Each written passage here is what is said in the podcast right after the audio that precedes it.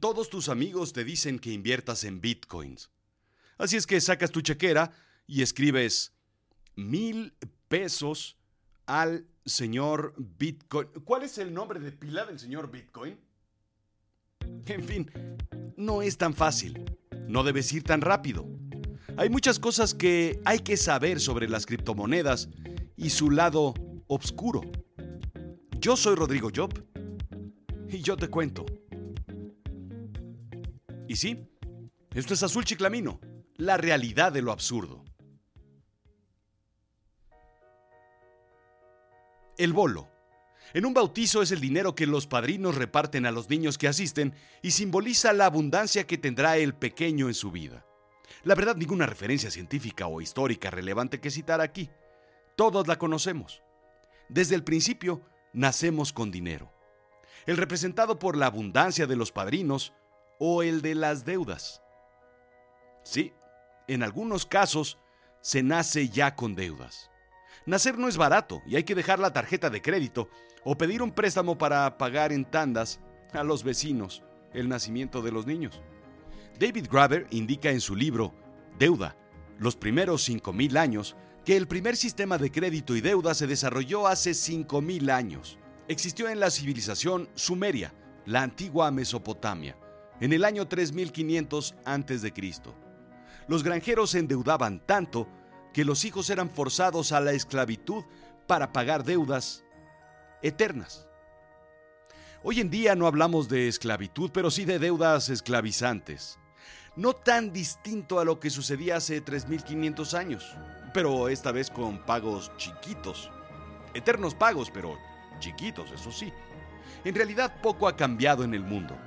Claro, vino entonces el oro y la plata, después el papel y el dinero fue evolucionando. Pero no nos compete la historia en este episodio. Nos compete el futuro. Stuart Haber y W. Scott Stornetta son dos investigadores que en 1991 buscan implementar un sistema de documentos digitales que como reloj checador contenían un sello identificador de fecha, hora y descriptivo de transacciones enviadas, indica Investopedia. En tiempos lejanos, en realidad no tan lejanos, mis queridos millennials, a la hora de llegar a un trabajo había que tomar una tarjeta y estampar en ella la hora de llegada y de salida en un reloj checador. Al final de la quincena o semana se conciliaban las horas manualmente que en cada tarjeta había y se pagaban acorde a las horas trabajadas. Lo hice yo en mi primer trabajo a los 15 años. Lo hacía Ralph el Lobo, primo de Willy E. Coyote, y el perro ovejero, Sam, para la Warner Bros. La referencia se encuentra en azulchiclamino.com en la sección de blogs. A la tecnología se le llama blockchain, cadena de bloques, y fue algo verdaderamente brutal, una tecnología perturbadora, pero se quedó ahí. No fue sino hasta enero del 2009 cuando tiene su primera aplicación en el mundo real, Bitcoin. Bitcoin es la primera moneda digital desarrollada bajo el protocolo blockchain. Se da a conocer un paper escrito por Satoshi Nakamoto, un nuevo sistema de efectivo electrónico de persona a persona sin terceros, donde detalla cómo crear un sistema monetario virtual completamente seguro e independiente. En una transacción tradicional usamos dinero o mejor dicho papel moneda, el cual está validado por un banco central puedes confiar que el Banco de México avala la transacción. En Estados Unidos están más avanzados, ya que, pues allá pueden confiar no solo en la Fed, sino en Dios, como dice el tema en los billetes, In God We Trust. Los bancos centrales certifican o dan confianza a la transacción, a la validez y el valor de la misma. Son quienes respaldan las monedas y las transacciones entre los bancos. Por eso, cualquier persona intercambia dinero, una controversia se resuelve ante ese tercero. En el caso de las criptomonedas, no existe esa entidad central. Es un intercambio persona a persona, peer-to-peer. Quien da confianza no es un tercero, sino la criptografía. La colaboración y el código, indican Don Tapscott, autor de Wikinomics y profesor del INSEAD y del Trent University. Imagina que creas una compañía con cuatro amigos, digamos Ventilation Weekly, una revista con reportajes y rankings de los sitios más ventilados del país y con tips para ventilar correctamente tu local comercial. Lo desarrollas en un sistema tradicional y entre todos contratan a un contador que se encargue de registrar gastos e ingresos. Cualquier verificación hay que ir al libro principal del contador. El contador es la máxima autoridad. Nada se cobra ni se paga sin su autorización escrita. En un sistema de blockchain, todos y cada uno de los socios lleva un conteo de cada ingreso y cada transacción de entrada y salida, en una libreta personal, digamos. Mientras más transacciones existen, más notas hay en tu libreta. Más larga es la cadena de blockchain. Nadie puede hacer un fraude, ya que si una cuenta falla, habrá tres libretas adicionales para validar el historial de transacciones. Cada transacción empaqueta un bloque y se encadena tras la última transacción. Cada usuario dueño de bitcoins tiene una copia de la cadena de transacciones de todos los demás dueños. No se pierde y no se corrompe porque hay miles o millones de copias. Todo se ventila como en Ventilation Weekly. ¿eh? Bien, pues hasta ahora habíamos hecho transferencias de archivos por Internet, pero en realidad habían sido copias. El nacimiento y la muerte de Napster fue por crear una red de transferencia de archivos de música de persona a persona, peer-to-peer, sin autorización y sin pago de derechos. Era copia, era piratería.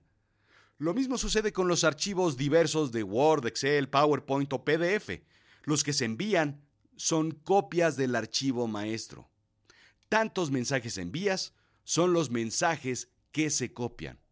Un archivo enviado por mail a cinco personas termina creando cinco originales adicionales al original, seis en total. Con blockchain se envía el archivo original. Imagina que ese archivo son 100 dólares. Ahora eres capaz de enviar los 100 dólares originales y no una copia falsa de esos 100 dólares. Ni con ayuda de Dios podrías duplicar esos 100 dólares, menos duplicar panes o pescados. El Cambridge Center of Alternative Finance indica que al 2017 existían casi 6 millones de usuarios de bitcoins y las transacciones existentes entre esos 6 millones son validadas no por una figura central como el Banco de México, sino por una red de computadoras. Entonces, si no hay un órgano regulatorio central o no hay un país con capital o lingotes de oro atrás, ¿cómo se puede operar eficientemente una red independiente para operar 300.000 transacciones diarias que genera, por ejemplo, Bitcoin. Bien, pues tú en tu casa puedes poner una computadora para que trabaje 24 horas procesando transacciones de Bitcoin, digamos. Cuando alguien quiere hacer una transferencia, entonces tu computadora levanta la mano y pedirá procesarla. Bueno, claro, no levanta la mano porque pues, pues las computadoras no tienen mano. Sin embargo, debe competir con otras computadoras que también quieren procesar la transferencia. Para decidir cuál es la que procesará esa transferencia, el algoritmo de Bitcoin publica un problema matemático a resolver y la primera computadora que termine en resolverlo ganará y procesará la transacción. A esa computadora se le acreditará una cantidad de bitcoins como pago por procesarla. ¿Eh? A ese proceso se le llama minar. Y sí, es como sacar oro de una mina. Es toda una industria hoy en día. La cosa es que no existen computadoras aisladas en casa de alguien haciendo transacciones. Hay granjas completas de miles y miles de computadoras procesando transacciones. Propiedad, pues, de alguien como tú o como yo.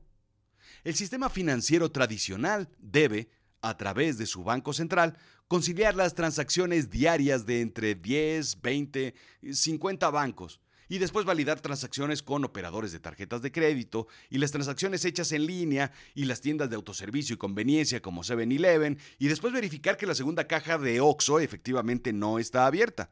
Y todos, todos deben ponerse de acuerdo. Por el contrario, el sistema de criptomonedas concilia inmediatamente a través de una red distribuida de computadoras que procesa a un costo sumamente bajo cada transacción. Y lo mejor es que ese sistema no se cae como el del banco. Ser una red distribuida, siempre habrá otra computadora que procese la transacción. Una vez procesada, se genera un nuevo bloque que describe la transacción, origen, destino, fecha, hora, monto, etc., y lo pega a la cadena original. Se distribuye y se envía a todos los usuarios para que todos tengan una copia completa de todas las transacciones, como tu libreta de Ventilation Weekly. Y tú me preguntarás, oye Rodrigo, entonces, ¿cuál es el futuro del dinero y de las instituciones financieras y de los bancos centrales? Bien, pues al parecer vamos lentamente, pero vamos, a un mundo de criptomonedas. Hasta ahora han funcionado básicamente como, como sitios de inversión. Igual que la gente compraba centenarios, la gente compra hoy bitcoins y otras criptomonedas. Ahora, hay algunos sitios que aceptan criptomonedas como forma de pago, pero no es algo común todavía. Simplemente especulación en un tipo cambiario que va creciendo. La generación de millennials ha nacido en un mundo completamente distinto al nuestro. Además de ser relajados y caracterizarse por decidir no comprar artículos bonitos de piel como zapatos y carteras, y de invertir en tenis o sneakers de edición limitada, basan sus comportamientos en la comunicación, en la movilidad, en usar Uber, por ejemplo, y no poseer coches, en redes sociales, etc. Una ideología muy de su generación. Se cree que son ellos los que utilizarán el Bitcoin mayormente en los próximos 10 años indica Forbes. El gran acierto de Bitcoin, la transferencia de remesas. Es una herramienta efectiva y eficiente y barata que evita el gran mordisco de los grandes bancos y empresarios de envío tipo Western Union, entre otros. Un paisano latino puede enviar bitcoins a su familia con apenas un costo de lo que cobraría otra institución bancaria. En Venezuela, por ejemplo, el nivel de inflación ha sido del 3.5% diario, indica el New York Times. Un billete en la mañana se desmorona como héroe de Avengers ante el chasquido de Thanos para la noche, perdiendo casi la totalidad de su valor. Tener el dinero en bitcoins y hacer solamente la conversión a bolívares de lo necesario permite que una familia sobreviva. Algo más allá del no quiero cargar dinero, no me vayan a robar, es tener dinero en una caja fuerte sin que pierda el valor, indica el New York Times. Skype y WhatsApp pusieron a temblar a las telefónicas en los 2000 con el bypass de las comunicaciones. Ahora es tiempo de que los bancos tiemblen. Por ello, Mark Zuckerberg, CEO de Facebook, se plantea crear una criptomoneda, la Libra. Claro, en inglés Libra pues, suena así como pues pues digamos así como pues elevado, elegante, internacional y hasta pues un poco místico, ¿no? Me imagino que se enterará en algún momento a través de un colega latino que pues la libra, que la libra ya existe. Eh, pero en fin, Zuckerberg indica a Vanity Fair, después de un par de años de dar su, disculpen, no volvemos a hacer eso de, de compartir información tour, a abocar por la conquista de los sistemas financieros.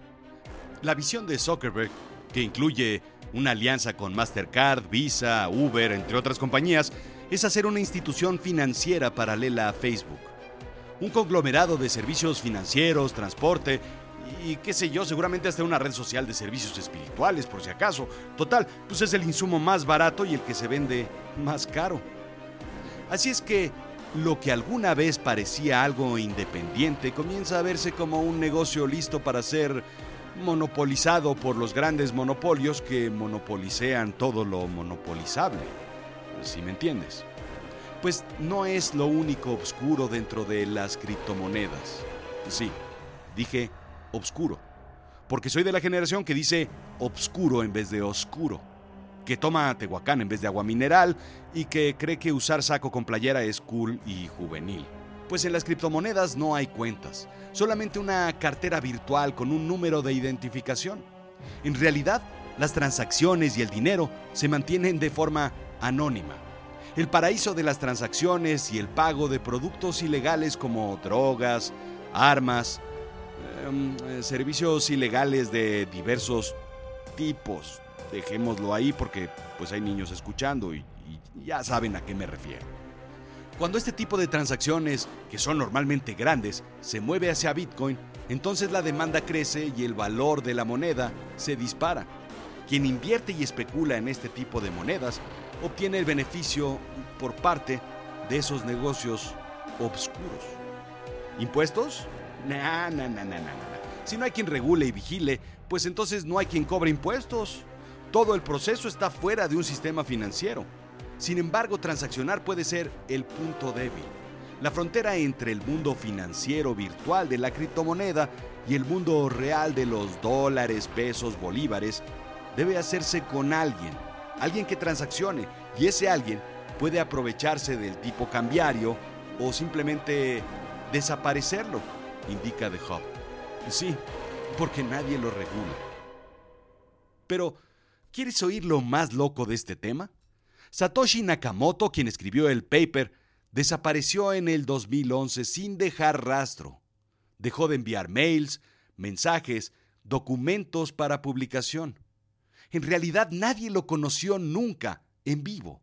El anónimo personaje se esfumó. Se dice que con un millón de bitcoins que hoy deben valer unos 5 mil millones de dólares. Tal vez está en una estación espacial vigilándonos, o tal vez está en su guarida dentro de un volcán en una isla polinesia. Tal vez vino del futuro y regresó, o tal vez fue la mano de Dios queriendo poner orden o haciéndonos una broma. ¿Te imaginas? Sin más ni más, sin tomar el crédito, desapareció. Todo esto es muy extraño. El futuro del dinero será muy distinto al presente. ¿Qué tan distinto? Bueno, pues lo que hoy tienes en tu cartera o monedero dejará de existir. Al igual que ya no cargamos con cacao, la antigua moneda azteca. Al igual que ya no pagas con doblones de oro tu corsario nuevo o incluso la tarjeta de crédito a la que debes validar con un código y después firmar con un voucher, tan, tan siglo XX, dejarán de existir. ¿Tendremos cuenta de criptomonedas? Yo creo que sí. No creo que sean bitcoins, pero sí. Sobre todo, mi cálculo es que cambiarán los sistemas financieros por completo. ¿Pagaremos con tweets o con likes? Probablemente sí. Creo que recibiremos ingresos por no consumir plástico o por ser más verdes, por contaminar menos. Pagaremos con créditos de reciclaje, seguramente. Creo que tendremos mejores beneficios financieros por nuestra reputación y honorabilidad, el día que podamos medirlos, una especie de balance de monecarmático. Creo que el dinero como tal, monedas, billetes, tarjetas de crédito, desaparecerán. Para eso son las huellas digitales o el iris y otros biométricos. Creo que los gobiernos tendrán que evolucionar porque se quedarán fuera de todo sistema. Rico MacPato tendrá que nadar en otra cosa, porque las monedas pues ya no tendrán valor. Y las sucursales bancarias seguramente se convertirán en Starbucks. Esto fue Azul Chiclamino, la realidad de lo absurdo. Yo soy Rodrigo Job. Visítame en azulchiclamino.com. Sígueme en iTunes, Spotify, SoundCloud y en todas las plataformas. Visítame en www. ¿Quién dice Sígueme en azulchiclamino.com y sigue ahí el blog de Azul Chiclamino. Toda la información de este texto se encuentra ahí. Sígueme en Twitter, en Facebook, en Instagram y sobre todo en YouTube. Ahí hay contenido original, nuevo y distinto. Gracias.